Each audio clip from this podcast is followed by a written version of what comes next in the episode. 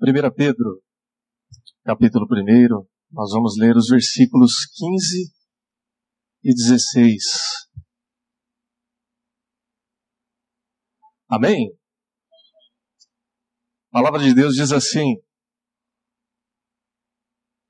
Mas, assim como é santo aquele que os chamou, sejam santos vocês também em tudo o que fizerem, pois está escrito: Sejam santos, porque eu sou santo. Vamos orar. Nós te damos graças, Senhor Deus, pela tua palavra. E nós te agradecemos pelo chamado, pela vocação à santidade que o Senhor nos apresenta. Ajuda-nos, Senhor Deus, a compreendermos esta vocação que o Senhor nos dá. E não só compreendermos, Pai, mas também a obedecermos a esse chamado, a colocar isso em prática na nossa vida, no nosso dia a dia. Que isso possa ser reforçado agora por meio da reflexão desta palavra e também, Senhor Deus, da ação e da iluminação do Teu Santo Espírito em nós e por nós. Oramos assim em nome do Senhor Jesus. Amém. Irmãos e irmãs, nós iniciamos nesse mês de fevereiro a série de reflexões sobre santidade. E nos primeiros dois domingos nós é, tivemos aí uma sequência de reflexões onde nós falamos sobre esse tema. Então, no primeiro domingo, nós refletimos sobre o conceito do que é ser santo, do que é ser chamado santo. Ou seja, santo é aquele que é separado por Deus, é aquele que é escolhido por Deus para um propósito específico, e nós conseguimos aí entender, por meio da reflexão da palavra de Deus, que essa escolha é feita por Deus, não há mérito, não há o que nós possamos fazer para que Deus olhe para nós e sorria para nós. Porque isso vem por meio da graça de Deus, por meio do amor incompreensível de Deus, que olha para nós e nos escolhe, nos acolhe e nos separa para sermos dele. E porque somos povo de Deus, somos santos.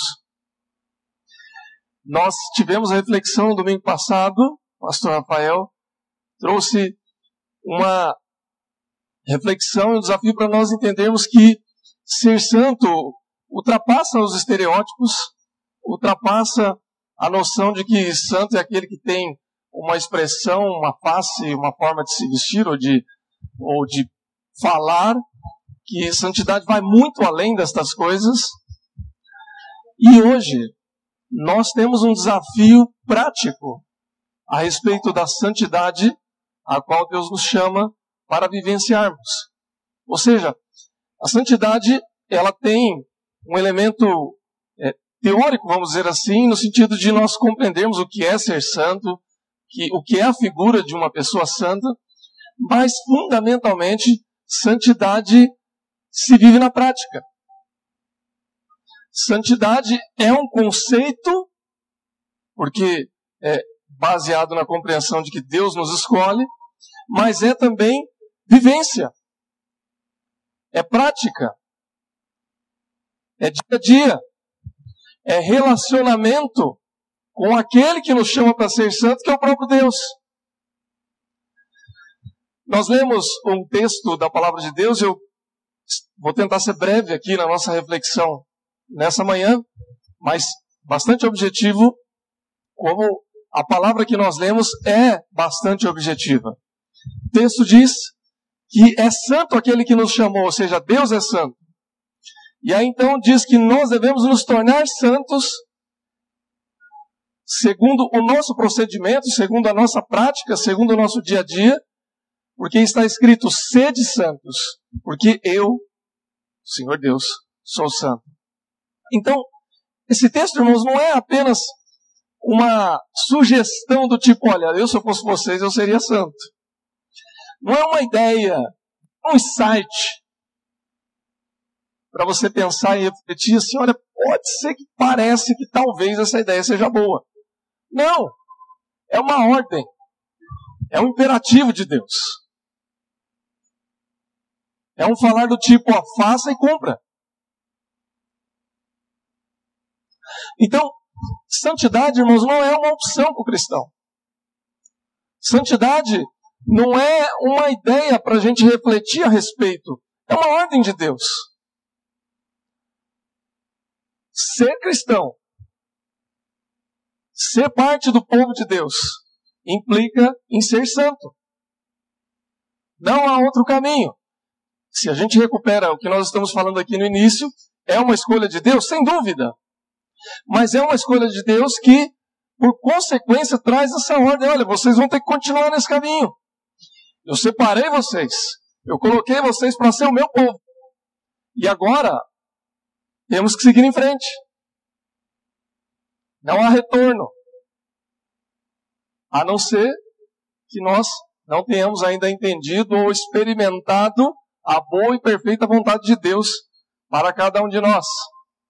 Então, há, um sentido, há uma ideia, mas há uma ordem muito prática que diz: sede santos. Então, essa ordem é para mim, essa ordem é para você, meu irmão, minha irmã. Seja santo, seja santa, porque o seu Deus, o nosso Deus, é santo. Agora, como é que nós vamos colocar isso em prática? Nós entendemos que Deus nos separa para sermos o seu povo. Nós entendemos que não há um estereótipo, uma imagem, uma marca específica do que é ser santo.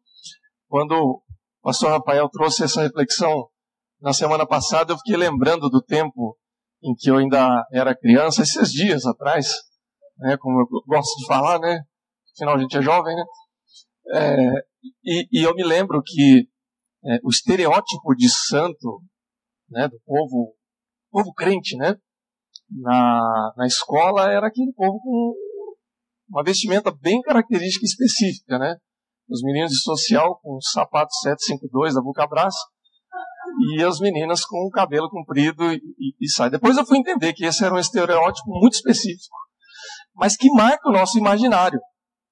E aí, quando a gente pensa, é brincadeira, tá, irmãos? É só uma, uma reminiscência de um tempo antigo. É, mas quando a gente pensa no aspecto prático, a gente corre o risco de achar que exercer a santidade significa adotar alguns costumes, um linguajar, uma forma de, de ser bastante específica e particular. E aí então corre, corre-se o risco de ter essa dúvida. Como é que nós vamos colocar isso em prática? Há uma ordem de Deus. Como é que nós vamos aplicar isso? como uma vida separada? Será que é uma vida fora da vida comum, da vida normal? Como é que eu mantenho a santidade que Deus me ordena? Irmãos, nós poderíamos falar aqui de uma série de, de, de princípios bíblicos corretos da palavra de Deus que nos direcionam nesse sentido. E nós poderíamos até culturalmente falar de alguns aspectos práticos do dia a dia que nos ajudariam nesse sentido. E eu digo culturalmente porque, porque é, nós estamos. Um recorte aqui, irmãos. A gente está num contexto específico, numa cidade específica, numa, com uma língua específica, com uma história de vida bastante específica. Mas não é essa a questão. Há um conceito geral de Deus que nos direcionam para a santidade. Eu quero falar de dois conceitos fundamentais para isso. O primeiro, eu só mantenho santidade na minha vida, no meu relacionamento com Deus, quando eu reconheço que eu sou pecador e eu me arrependo dos meus pecados e eu confesso, confesso tais pecados a Deus. Não é como manter uma vida de santidade se eu não reconheço a minha condição de pecador e a palavra de Deus diz que o salário do pecado é a morte é aquilo que nos afasta de Deus, é aquilo que quebra o nosso relacionamento com Deus. Então, ser santo é andar com Deus. Ser santo é ser o povo de Deus, ser do povo de Deus. E se eu mantenho o pecado na minha vida e eu não confesso e não me arrependo, eu estou afastado de Deus, porque é o pecado que me separa de Deus. É o pecado que me afasta de Deus. Então, esse é o primeiro aspecto. Não é como falar de uma vida de santidade e continuaram andando no pecado. São caminhos que não vão para a mesma direção. Talvez você possa dizer assim, puxa, mas eu sou pecador, a Bíblia diz que eu sou pecador. É verdade, eu também sou. Todos nós somos. Em essência, a natureza humana foi corrompida e é pecadora. Isso é a antropologia bíblica do ser humano. Deus nos criou sua imagem e semelhança. Nós somos corrompidos na imagem e semelhança de Deus pelo pecado. Ok? Entendemos isso. E não nos conformamos com isso. No entanto, pecado que nos afasta de Deus, ele pode ser coberto pelo sangue do nosso Senhor Jesus Cristo. E aí então nós temos comunhão com Deus. 1 João, no capítulo 1, versículo 9, diz isso: Se confessarmos os nossos pecados, Ele, o Senhor Deus, é fiel e justo para nos perdoar os pecados e nos purificar de toda injustiça. Então, o arrependimento e a confissão é a chave, irmãos.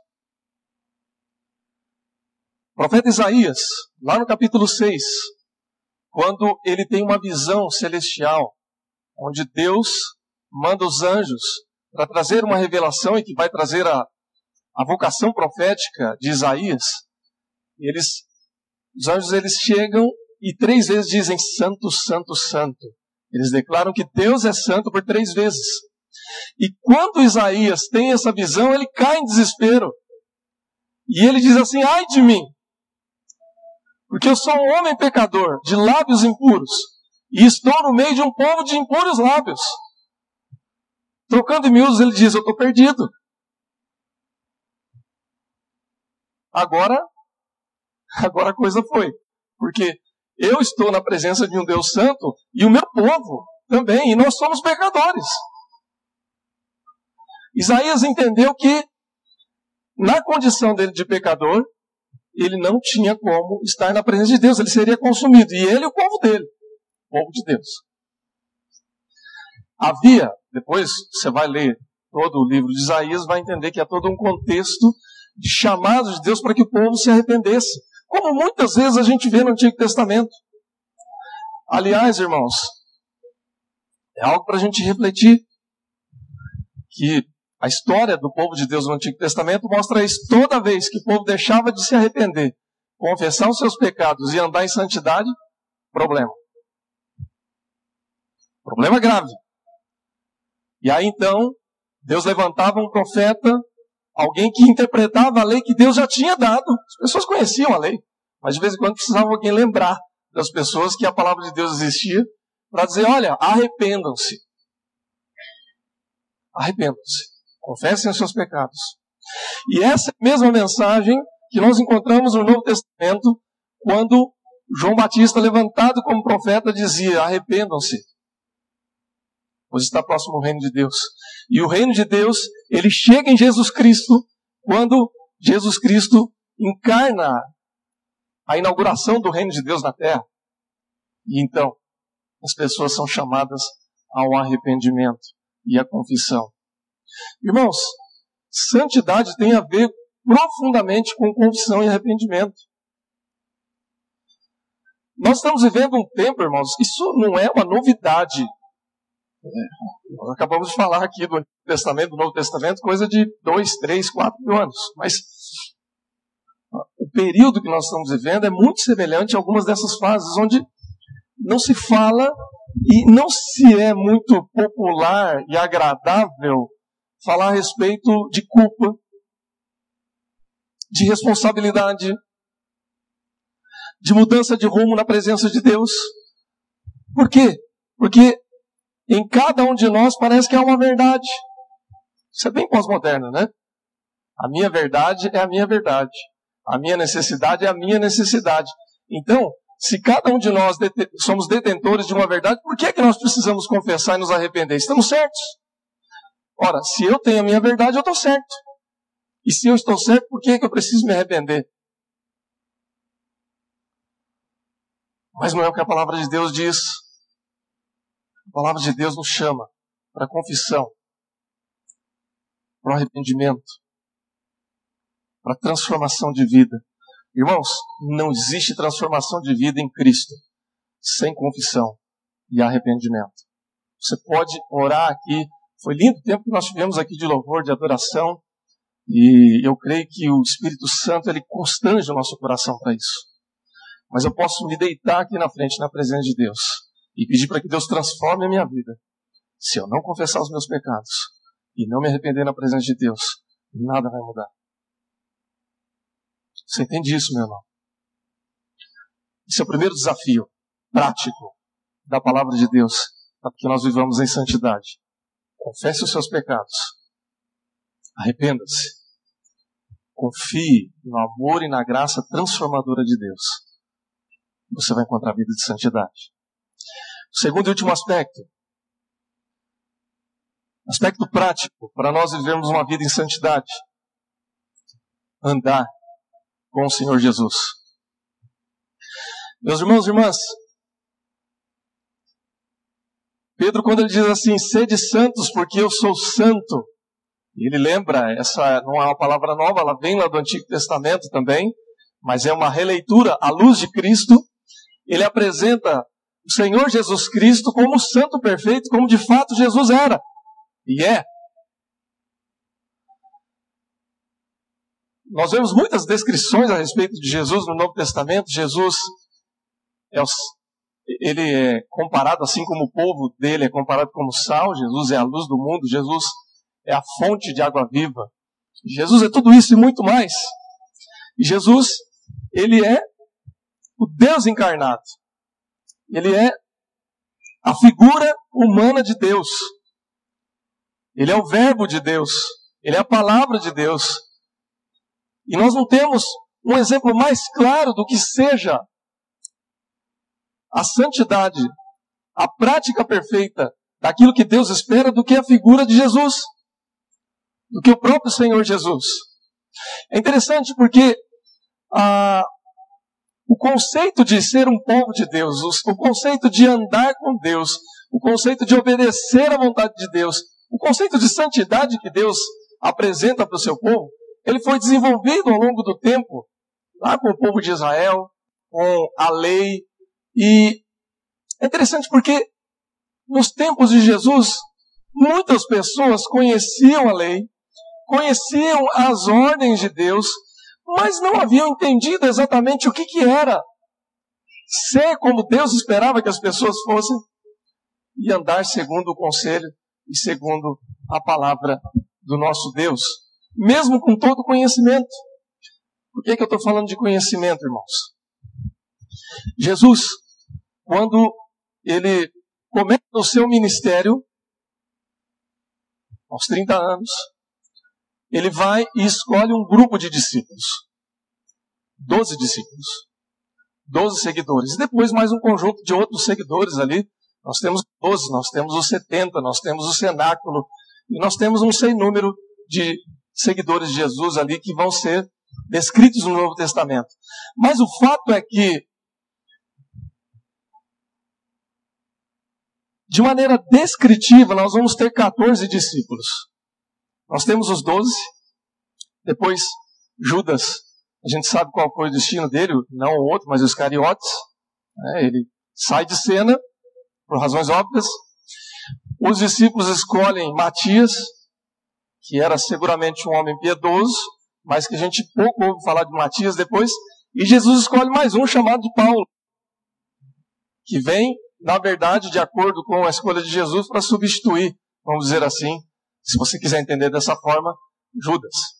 Paulo, de todos esses, era o único que tinha um profundo conhecimento da lei, da história de Israel, da palavra de Deus, alguém que poderia lecionar sobre o assunto. Paulo era fariseu, era doutor da lei, era profundo conhecedor das ciências e e da cultura filosófica daquele tempo. Era alguém que chegou ali no Areópago e discutiu filosofia com os filósofos. Então era alguém preparado. E os demais? Pessoas relativamente comuns. Eu creio, irmãos, que uma das razões pelas quais Jesus fez essa escolha, e lembremos que Jesus não faz escolhas por acaso, não é? A escolha de Jesus por homens simples, comuns, era levar ao entendimento das pessoas que a verdadeira vida de santidade, ela tem muito mais a ver com prática do que com teoria. Muito mais a ver com conceitos morais, vivenciais, do que propriamente com ideias e teorias. Não que elas não sejam importantes, de fato são. Por quê? Jesus chama os discípulos e ele vivencia os maiores embates dele ao longo do seu ministério, não com pessoas comuns, mas com doutores da lei. Quem mais pega no pé de Jesus, quem mais atrapalha, vamos dizer assim, o ministério de Jesus ao longo da sua caminhada são os intérpretes da lei. Enquanto que as pessoas que Jesus chamou, ele dizia assim: Olha, vem e me segue, vem andar comigo, vem passar tempo comigo. E não é que Jesus não, não tenha ensinado a lei. Jesus em nenhum momento revogou a lei, mas a cumpriu. É o que diz a palavra de Deus. No entanto, ele cumpriu segundo a ótica do reino de Deus. E é por isso que depois os discípulos vão reinterpretar a lei à luz de Cristo. Imagine, irmãos, três anos andando com Jesus, almoçando, jantando, caminhando. Esse foi o chamado de Jesus para os discípulos. Depois, quando Jesus chama Paulo, ele chama alguém que conhece a lei profundamente, mas ele chama aquele homem para ser santo, como ele chamou também os discípulos. Então, meus irmãos e irmãs, santidade tem a ver com andar com Cristo.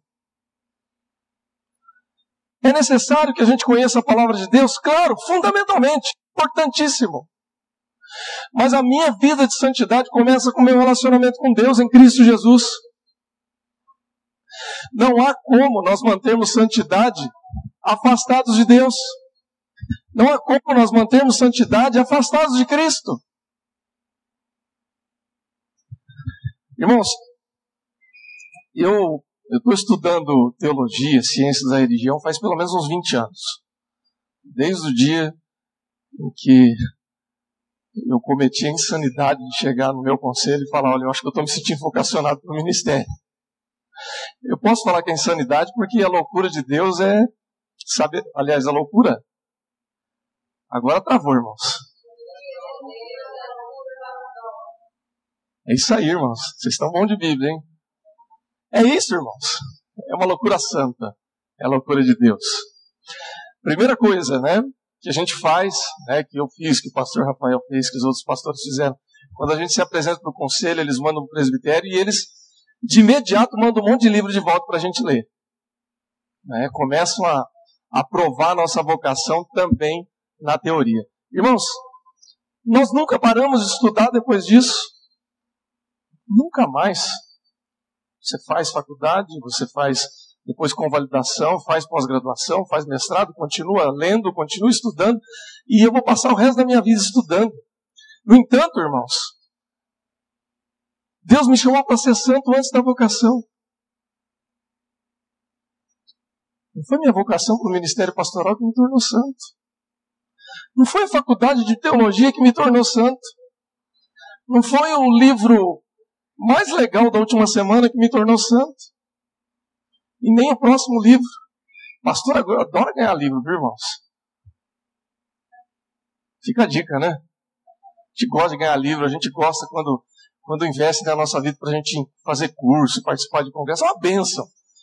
Só que o que vai nos transformar ou é, tratar o nosso nível de santidade é o nosso relacionamento com Deus. Então, é isso que vai mudar a nossa vida, irmãos e irmãs. Quando Jesus chama os discípulos para andarem com ele, ele está chamando para que eles sejam santos. Venham andar comigo. Venham aprender de mim. Eu sou manso e suave. Depois o apóstolo Paulo, ele vai entender esse chamado de Jesus. Realmente ele era um homem erudito, conhecedor da lei, continuou estudando a lei e reinterpretando a lei. Deus é maravilhoso, irmãos. Levantou um homem que escreveu mais da metade do Novo Testamento para abençoar a nossa vida. Só que quem usou ele foi Deus. E quando o apóstolo Paulo, ele vê o embate que algumas pessoas estão tendo a respeito da sua vida com Deus, ele diz assim: ó, vocês estão com dúvida, estão dificuldade, estão confusos a respeito do que, é que Deus espera de vocês, então, sede meus imitadores. Que coragem, hein? Sede meus imitadores como eu sou de Cristo. E aí ele endossa por que é que eles podem imitar Paulo, porque ele tem certeza que ele está imitando a Cristo. Eu não sei se eu tenho coragem que o apóstolo Paulo tem de falar assim, eu sei de meus imitadores. Eu vou pular essa parte, embora eu acho que eu poderia ter essa ousadia, mas, irmãos, não se apegue no homem, se apegue em Cristo. Sejam imitadores de Cristo. Uma das expressões que o mundo tinha, ou o mundo é, atribuía aos primeiros cristãos, é que eles eram pequenos cristos. Porque eles eram imitadores de Cristo. O que é ser santo, meu irmão, minha irmã? É ser separado por Deus. Com a imagem de um santo, não há estereótipo.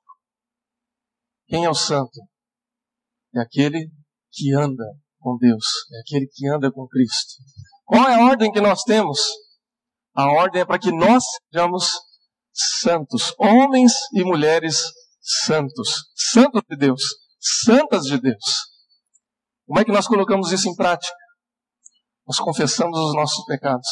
Nós reconhecemos a nossa, as nossas limitações e assumimos que diante de Deus nós precisamos nos arrepender. Consertar tudo aquilo que está errado. Tudo aquilo que eu estou fazendo errado na minha casa, no meu trabalho, na minha vida. Confessar a Deus. Mudar de rumo. E contar com a graça e a misericórdia de Deus. E a partir daí, andar com Cristo. Ter Cristo como o maior exemplo para a nossa vida. E olhar e se espelhar no exemplo de Cristo para que Ele transforme a minha, a nossa vida dia após dia, para que nós sejamos mais parecidos com Ele. Amém, irmãos? Isso é ser santo. Isso é colocar em prática, é fazer isso no dia a dia de tal maneira que santidade não seja apenas um conceito, não seja apenas uma ideia, mas seja fundamentalmente uma prática do nosso dia a dia. Amém, irmãos? Que Deus te abençoe, que Deus te ajude, que Deus te fortaleça e que você e eu sejamos santos como Deus é santo. Feche seus olhos e vamos orar em nome de Jesus. Pai, nós te damos graças porque o Senhor é misericordioso e aprova o Senhor nos escolher para sermos santos. O Senhor nos separou. O Senhor nos reservou esse privilégio. E agora, Pai, em nome de Jesus, nós pedimos que o Senhor nos ajude, Pai, a colocar em prática isso que o Senhor nos chama para ser. Tua palavra diz que é o teu Santo Espírito quem nos constrange e nos incomoda a respeito do nosso pecado, Pai. Assim como o profeta Isaías um dia ficou desesperado na tua presença porque reconheceu que era pecador. E o Senhor, ainda nesta passagem, purificou os lábios dele para que ele fosse perdoado de todo o pecado. Que assim o Senhor nos constranja também, Pai. E nos abençoe. E nos transforme. O rei Davi, certa vez, orou um salmo que ele dizia que enquanto ele calava os seus pecados, o seu corpo era consumido pela dor, pela culpa. Mas que quando ele entregava e confessava os seus pecados, entregava a sua vida ao Senhor, o Senhor transformava a sua vida. Lava-nos de todo pecado, Pai. Limpa-nos de toda injustiça transforma a nossa vida em nome de Jesus. Ajuda-nos também, ó Pai, a conhecer cada vez mais o Senhor Jesus, a caminhar com o Senhor Jesus.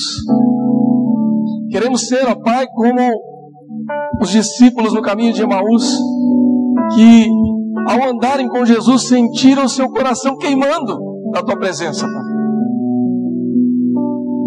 Queremos, Pai, pedir que a santidade do Senhor queime o nosso coração por meio da presença do Senhor Jesus. Queremos, Pai, queremos vivenciar a presença do Senhor Jesus de tal maneira que as pessoas possam ver a presença de Jesus em nós. Ajuda-nos, Pai.